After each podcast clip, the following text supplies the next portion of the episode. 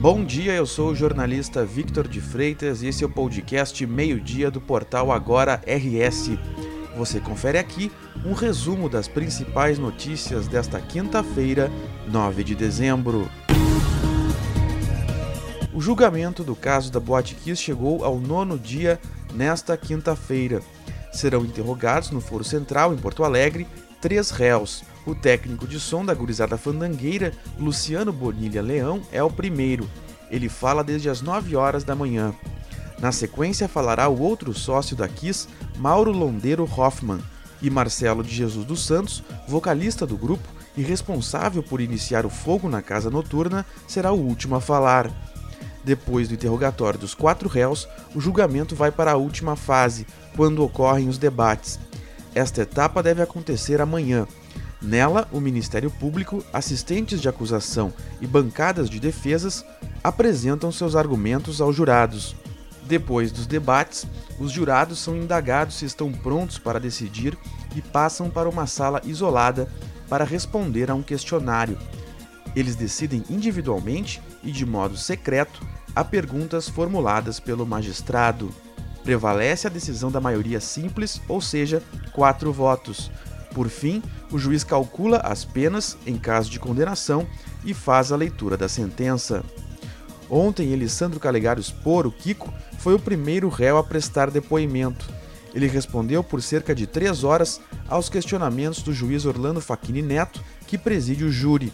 Ele falou após ser encerrada a fase de depoimentos em plenário. Ao todo foram ouvidas 28 pessoas, entre sobreviventes do incêndio, testemunhas de defesa e de acusação e informantes. Na quarta-feira foram ouvidas outras quatro pessoas antes de Alessandro expor: o ex-prefeito de Santa Maria, César Schirmer, o promotor de justiça Ricardo Loza, o publicitário Fernando Bergoli e Geandro Kleber de Vargas Guedes, que fazia o contato comercial de uma empresa que fornecia bebidas para a Boate Kiss.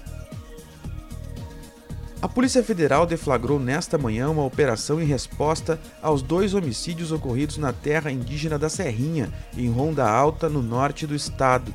Nove mandados de prisão foram cumpridos pela PF com apoio da Brigada Militar. Entre os presos estão o cacique Caingangue Márcio Claudino e um grupo ligado a ele.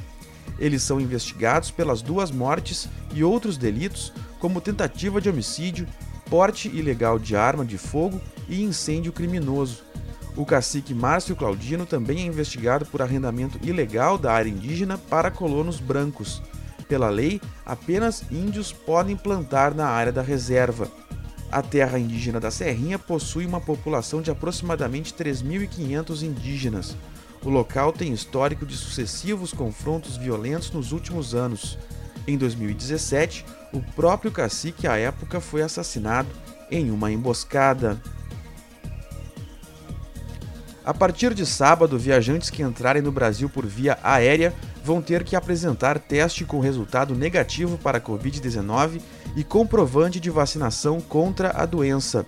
Quem não estiver vacinado vai ter de passar por uma quarentena de cinco dias na cidade de destino. As regras foram publicadas na edição de hoje do Diário Oficial da União e se aplicam para brasileiros e estrangeiros. Até então, quem entrava no Brasil por via aérea precisava apresentar apenas a declaração de saúde do viajante, o DSV, e um exame RT-PCR negativo realizado até 72 horas antes do embarque. A adoção da medida foi proposta pela Agência Nacional de Vigilância Sanitária, a Anvisa. A expectativa é que o novo regramento desestimule o chamado turismo anti-vacina e também valorize os imunizantes contra a Covid-19. O dia será de calor intenso em boa parte do Rio Grande do Sul.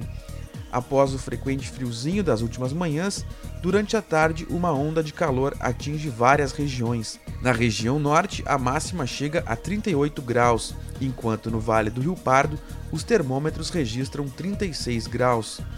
De acordo com a previsão, a temperatura vai ficar agradável só na região sul, na campanha e no litoral máxima de 29 graus em Porto Alegre e Gravataí. Na fronteira oeste, além do forte calor, a umidade relativa do ar pode ficar entre 20 e 30%, valores considerados críticos para a saúde humana. Na sexta-feira, o tempo continua firme em quase todas as regiões e durante a tarde as temperaturas se elevam ainda mais em relação aos dias anteriores. Apenas na parte oeste e na campanha é que há chance de chuvas entre a tarde e a noite. A tendência é de que chova em parte do estado a partir do sábado. Esta edição do meio-dia chegou ao fim, mas você fica sabendo o que acontece no estado em agora no rs.com. Obrigado pela companhia e até o meio-dia de amanhã.